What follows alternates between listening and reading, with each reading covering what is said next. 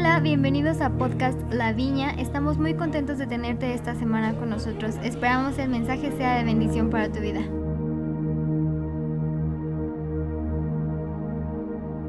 Eh, Qué gusto poder saludarles una vez más. Eh, es un honor para mí poder compartir con ustedes. Eh, primero estamos muy emocionados que la semana que viene podemos, podremos vernos, eh, saludarnos, posiblemente no abrazarnos, pero a la distancia eh, decirnos así como con alegría, qué gusto verte. Aparta la fecha, aparta el momento, ve con un corazón expectante. Ya se los comenté la reunión pasada, el- el- la transmisión pasada.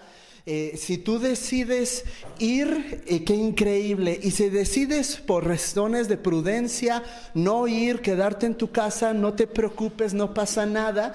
Solamente quiero invitarte a que la decisión la tomes nunca basada por el temor. Nunca se toman buenas decisiones basadas por temor.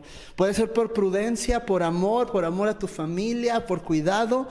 Pero, pero te animo a que, a que si está en tus posibilidades, si te has guardado y, y- si tienes toda la, disponibilidad, no faltes. Va a ser una reunión súper poderosa y súper especial.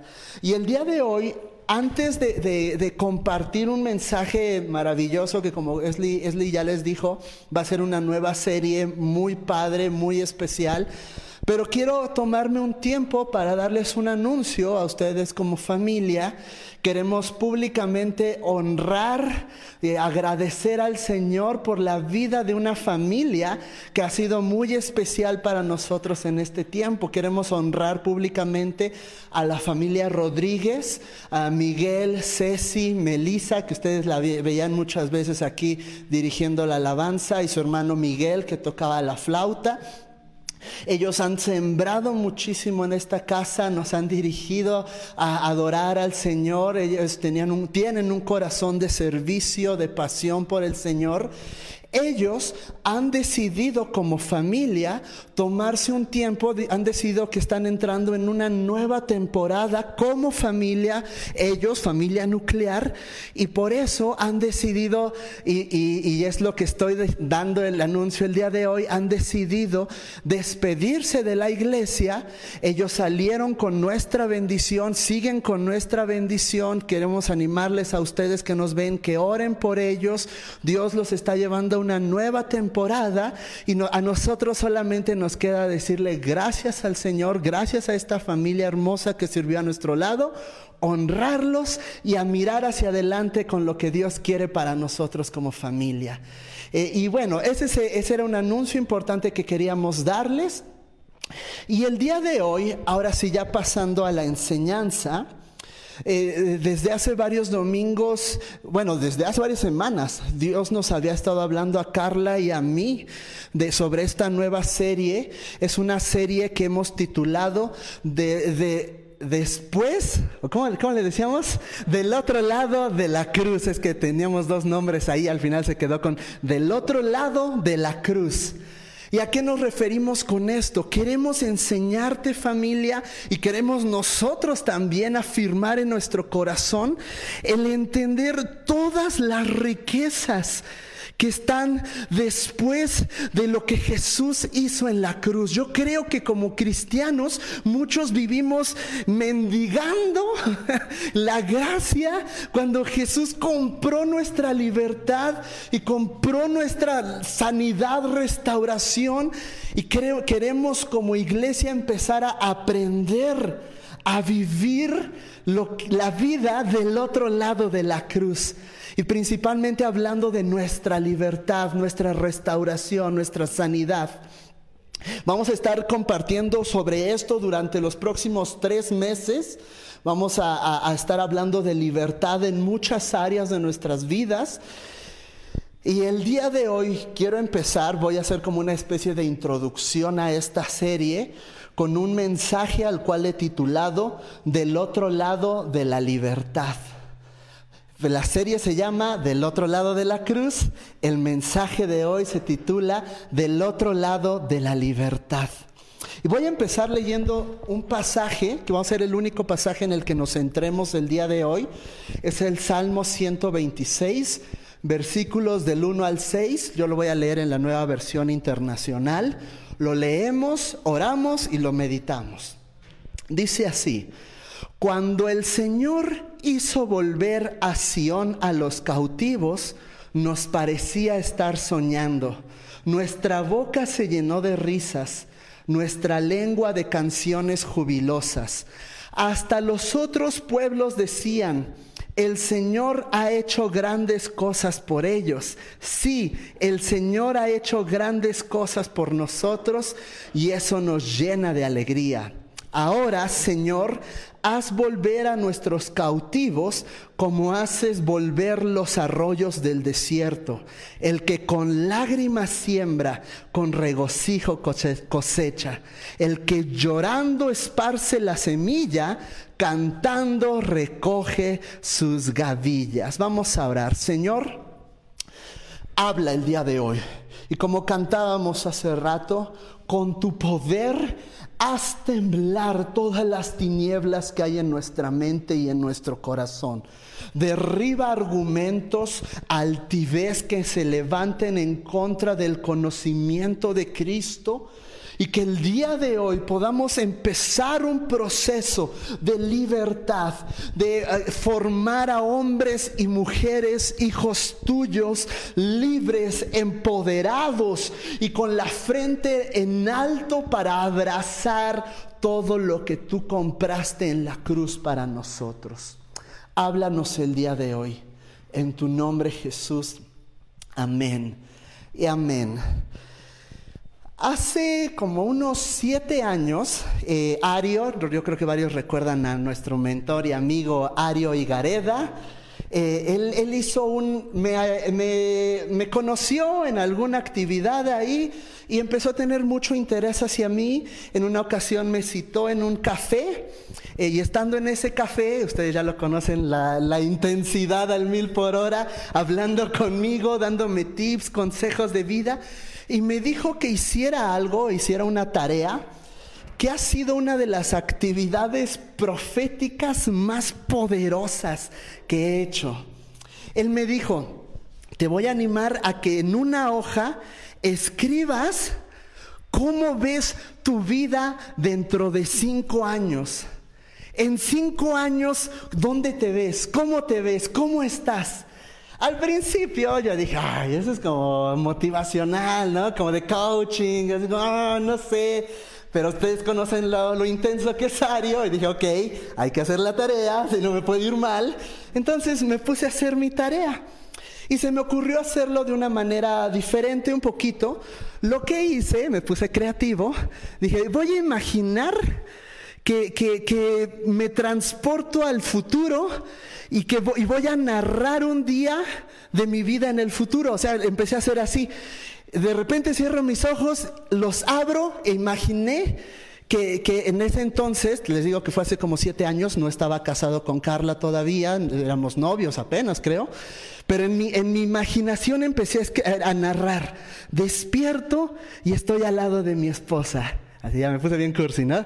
Y, sonrío y le digo, qué maravilloso es despertar a tu lado, ¿no?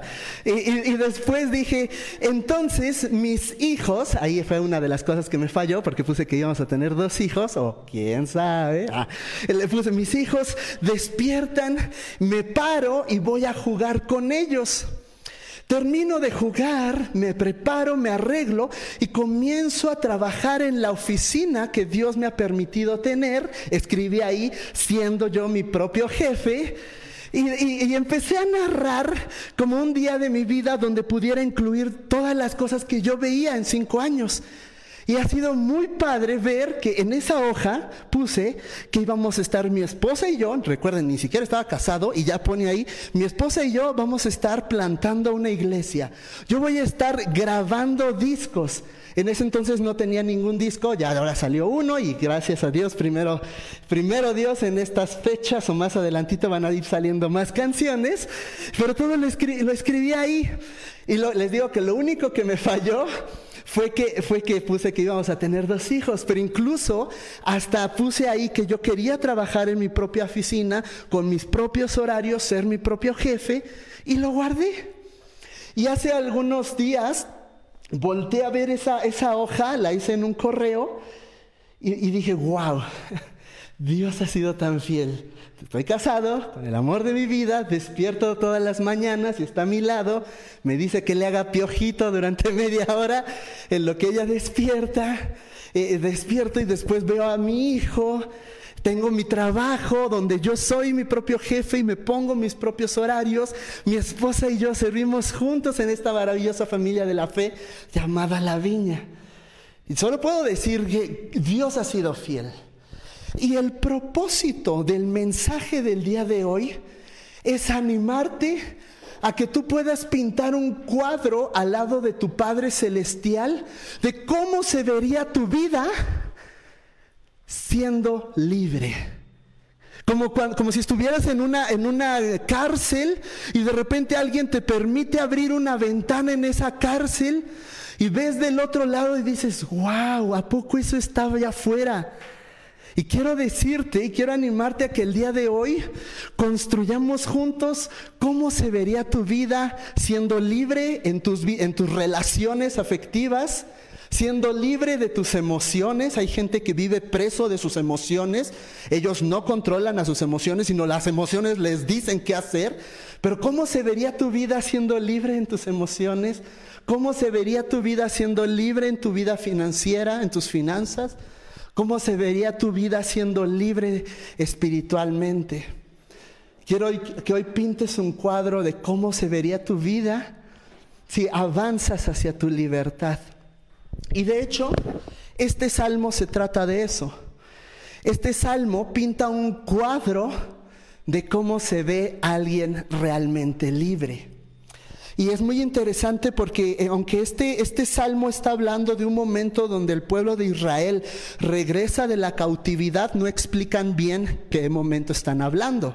De hecho, si tú lees la Biblia y ves todo el Antiguo Testamento, esto pasó muchas veces, muchas veces el pueblo de Israel entraba en esclavitud, decían, Señor, sálvanos, el Señor los salvaba, no sabían qué hacer con su libertad, se picaban los ojos con su libertad, entonces volvían a entrar a esclavitud y decían, no, Señor, sálvanos, Señor los salvaba otra vez, estaban libres, no sabían qué hacer con su libertad y fue un ciclo de años y siglos, de hecho y aquí está narrando en uno de esos momentos donde fueron libres. Y es algo que yo quiero animarte. Quiero animarte a que anheles ser libre, pero quiero animarte también a pensar qué vas a hacer con tu libertad. ¿A dónde vas a caminar con eso? Y este versículo empieza diciendo una frase poderosísima. Cuando el Señor hizo volver a Sión a los cautivos, nos parecía estar soñando. En estos últimos días, Carla y yo hemos estado ministrando a varias personas y yo les he empezado a pedir que hagan este mismo ejercicio, que escriban, ¿cómo te ves en cinco años? ¿Cómo quieres que sea tu vida? Y algo que me sorprendió es que les daba terror hacer eso que, una de estas personas me dijo, es que, es que no quiero soñar con un mejor futuro porque qué tal si me decepciono. Wow. Otro me dijo, ¿para qué pienso en el futuro si primero tengo que solucionar mi presente?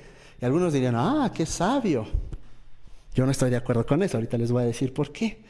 Pero lo que me sorprendió bastante es que a la gente le da terror pensar que adelante puede haber un futuro maravilloso para ellos y para ti.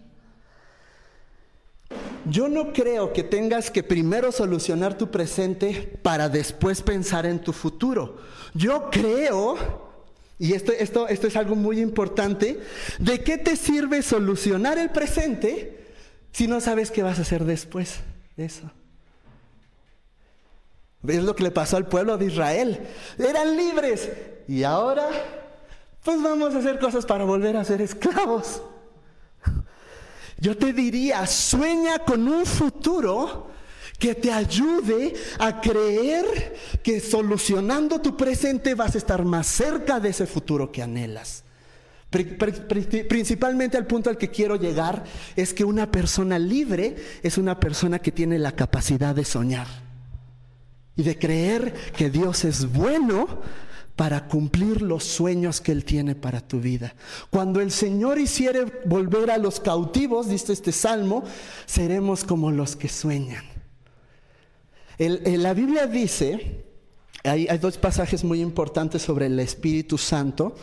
Hay uno donde dice que donde está el Espíritu del Señor, ahí hay libertad. Eh, una de las obras del Espíritu de Dios es que trae libertad. Pero también hay otro pasaje cuando el Espíritu fue derramado en el Pentecostés y que también en el, en el libro de Joel, de los profetas, se menciona. Y es que dice, dice ahí que cuando el Espíritu Santo fuere derramado y toda, sobre toda la carne, el Espíritu Santo iba a producir dos cosas, visiones y sueños. Una de las marcas de alguien que está caminando en su libertad es que es alguien que puede volver a soñar. Vamos a seguir adelante porque esto lo voy a ir mencionando rápido. Después sigue en el versículo 2 y dice, nuestra boca se llenó de risas. Y voy a explicar un poquito uno de los momentos donde el pueblo de Israel experimentó esto de pasar de esclavitud a libertad. Fue un momento donde estuvieron presos en el pueblo de Babilonia, en el reino de Babilonia, por varios años. Después un rey lanza un decreto y dice, los dejo libres. Vayan y reconstruyan su ciudad. Vayan y reconstruyan todo lo que quedó arruinado.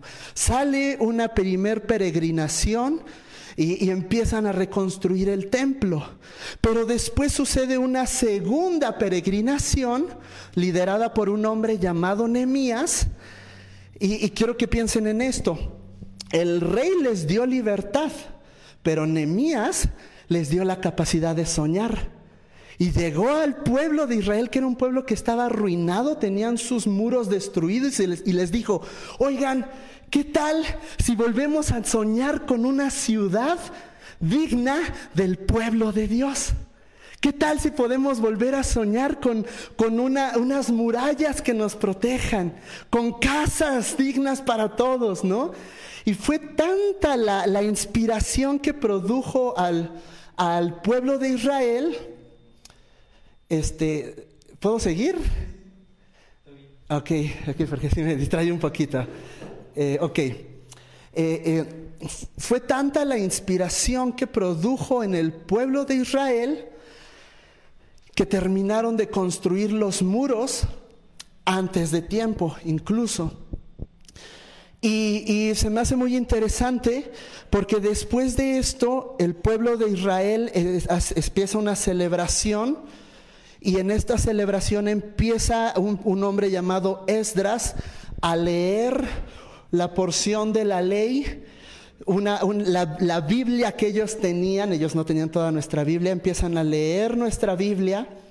Y, y, en ese momento, e, e, Esdras lo está leyendo, hay varios sacerdotes repartidos explicando lo que Esdras estaba leyendo. Y en ese momento, el pueblo de Israel, al escuchar todos los planes que Dios tenía para ellos y que se empiezan a dar cuenta de lo lejos que estaban de ese plan que Dios tenía, Dios diciéndoles, yo espero esto de ustedes. Y ellos diciendo, wow, estoy bien desviado de esto. Es como si tú fueras en la carretera y vas en la carretera y se te pasa el letrero de desviación que tenías que tomar. Y dices, rayos, ya me desvié hasta quién sabe dónde y de repente ves, bienvenido a Nuevo Laredo, ¿no? Y tú ibas a la Ciudad de México, no sé. Algo así les estaba pasando. Se dieron cuenta que estaban bien, bien perdidos. ¿A, dónde hablo? ¿Para acá o para acá? ¿Acá? Ok, ok. Y lo que sucedió a continuación es que empezaron a llorar. Empezar a, llorar este pueblo, a darse cuenta de lo lejos que estaban de, del plan de Dios. Pero entonces los sacerdotes hicieron algo muy poderoso y creo que va a darte mucha libertad a ti. Les dijeron, no se lamenten, No es un día de lamentación. Les digo, espérense, no lloren. Y tú dirías, ¿cómo no? Pues si mi vida está arruinada. Y les dicen, no lloren, no lloren, ya son libres. Les estaba diciendo a los sacerdotes, no lloren. Y es aquí donde viene la famosísima frase, porque el gozo del Señor es tu fortaleza. Ándele. El gozo del Señor es tu fortaleza. Y, por mucho tiempo me pasó, y creo que a muchos cristianos nos ha pasado, que creemos que el llanto es espiritual y la risa es carnal. Que el llanto y cuando estamos en la presencia de Dios adorando, estamos chille y chille, pero que reír, eso es para mis cuates, para los amigos. Pero de repente veo aquí, hay un poder liberador en reír en gozarte. Y este es otro de los resultados de una vida libre. Que puedes reír a pesar de lo que estás viviendo, que puedes gozarte a pesar de lo que está sucediendo. Vamos a seguir adelante. Ahí han habido algunos detalles técnicos, familia, pero vamos a seguir. Después dice, mi lengua se llena de alabanza. En el versículo 6, eh, perdón, en el versículo 2 dice, nuestra boca se llenó de risa y después nuestra lengua de canciones jubilosas. Eh, el arte es una expresión externa de lo que sucede de manera interna. Por eso los Beatles fueron tan exitosos, porque ellos le dieron voz a lo que estaba sucediendo en la sociedad. Y, por eso es que ahorita si tú vas a un museo de arte dices, ¿qué rayos es eso? Porque es un reflejo de la sociedad. ¿Qué rayos estamos viviendo ¿no? en estos tiempos? Pero hay una canción que es el reflejo de lo que está sucediendo en tu corazón. Yo lo he visto, yo he estado ministrando la alabanza por mucho tiempo y es muy fácil identificar cuando alguien no es libre porque dice, ¿cómo voy a levantar mis manos si mi vida es un caos? ¿Cómo voy a adorar al Señor si, si mi vida no está restaurada? Pero aquí te promete el Señor que vas a levantar un nuevo canto de libertad y de victoria. Pero hay algo muy interesante pasando. Y es que en el original hebreo no solo está hablando de alabanza a Dios, y eso está muy interesante. En, otras versiones dice, nuestra lengua se llenará, nuestra boca se llenará de alabanza. Y no solo se está refiriendo de alabar a Dios, se está refiriendo de mencionar todas las cosas que son dignas de ser mencionadas. Pablo lo dijo de esta manera, todo lo justo, todo lo bueno, todo lo amable, todo de buen nombre, en esto, todo lo digno de alabanza, en esto pensad. Y hay una canción que si yo te la empiezo a mencionar ahorita muchos me van a decir y me va a dar un claro ejemplo de quién es libre y quién no. Unos me van a decir, ay, qué cursi.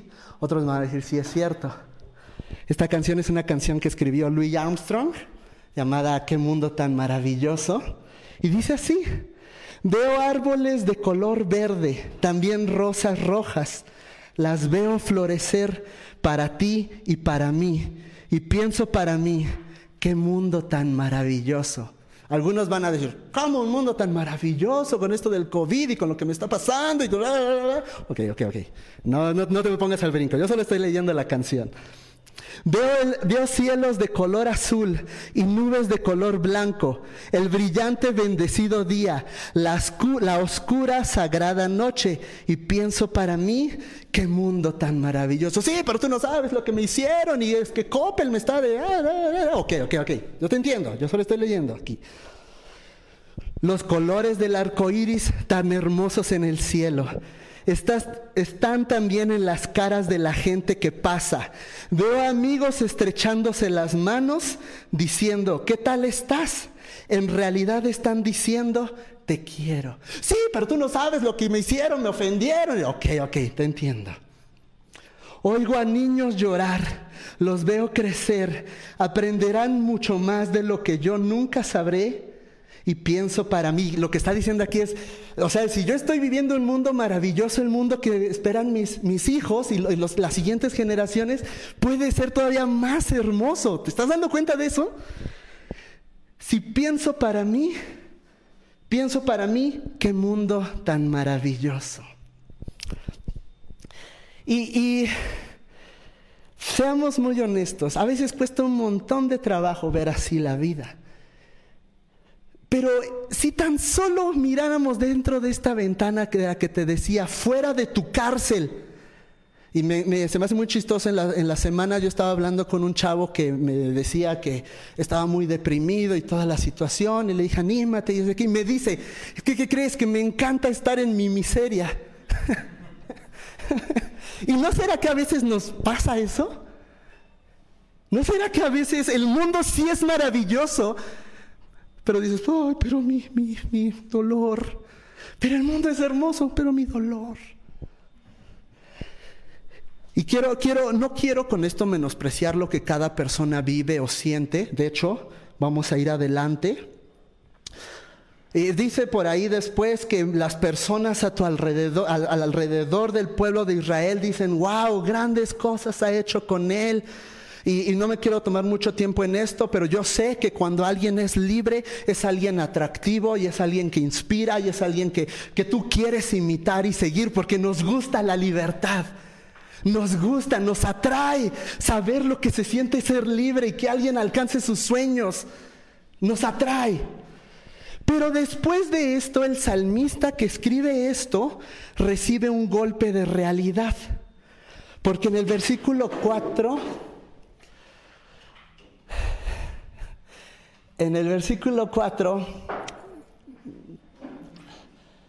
eh, me espero un poquito, no, no se preocupen.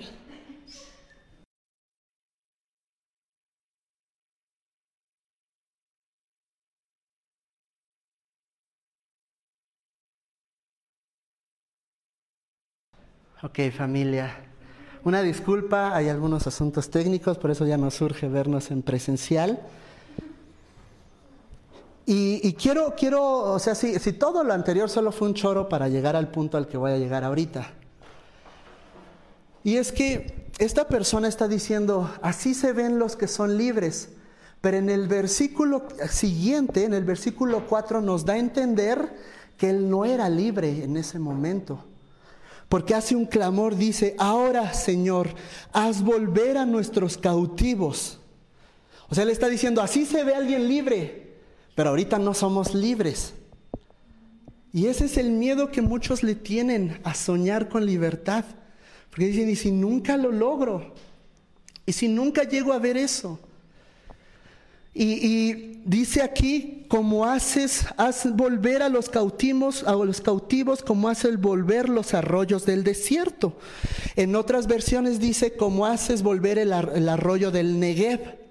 El arroyo del Negev, la zona del eh, Negev, es una de las zonas más áridas de esa región, una zona muy seca, pero algo muy interesante pasa. justo después del invierno, en el invierno, zonas más arriba, empieza a haber hielo, se congelan cosas. Cuando empieza la primavera, eso se derrite, se derrite la nieve, se derrite el hielo y empieza a fluir un río. Un río en el lugar más árido de esa región. Y lo que está diciendo este salmista es, ok, hazme libre porque yo sé que hasta en el desierto más seco tú puedes traer agua. Entonces, si en el desierto seco puede haber agua, en mi vida que quizá ahorita es un caos, puede haber libertad. Es lo que está diciendo el salmista. Y agárrense, porque aquí viene lo bueno, aquí viene lo bueno. Y después hace una declaración y dice, el que con lágrimas siembra, con regocijo cosecha. El que llorando esparce la semilla, cantando recoge sus gavillas. Y yo antes interpretaba esto como que mis lágrimas eran las semillas. Me ponía a chillar, así como si diciendo, entre más chillo, más Dios me responde.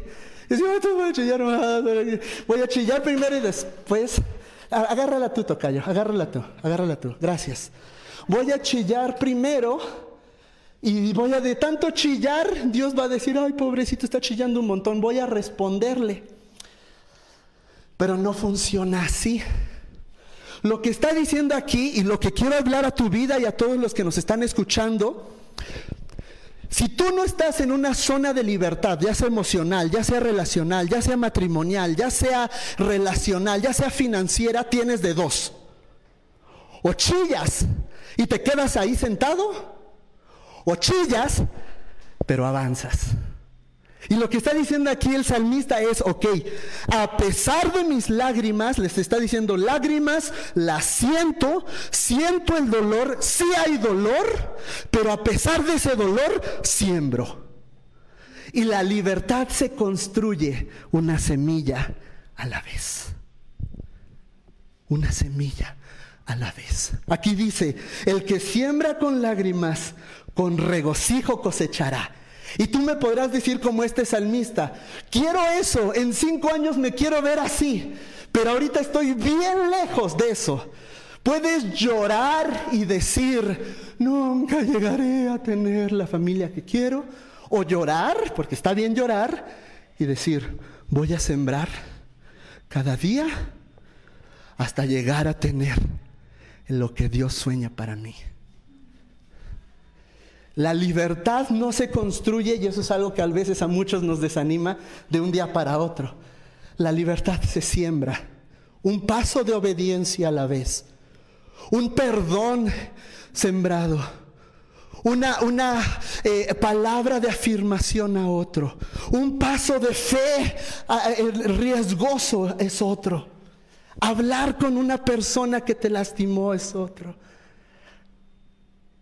Dios, y esto es justo, por eso es que, es que decía que esta es la introducción, por eso es que yo te puedo decir que muchos hoy van a empezar a recibir libertad, pero algunos van a necesitar todo un proceso de restauración. Yo te quise decir, mira, esto se ve ser libre, se ve soñar con que tienes familia, se ve soñar con que tus finanzas están bien, se ve soñar con que terminas la escuela, así se ve ser libre. Así se ve ser libre. Ríes, gozas, ves la vida y dices, qué maravillosa vida tengo. Pero quizá tú me digas, eso no es mi vida ahorita. Ok, perfecto. Perfecto, está bien. Te animo a que caminemos juntos hacia esa libertad. Una semilla a la vez. Un paso de obediencia a la vez. Y, y si avanzas, aunque duela, aunque no te den ganas, a veces las lágrimas son un muy buen pretexto para quedarte en tu lugar. Pero aunque duela, aunque haya lágrimas, yo avanzo.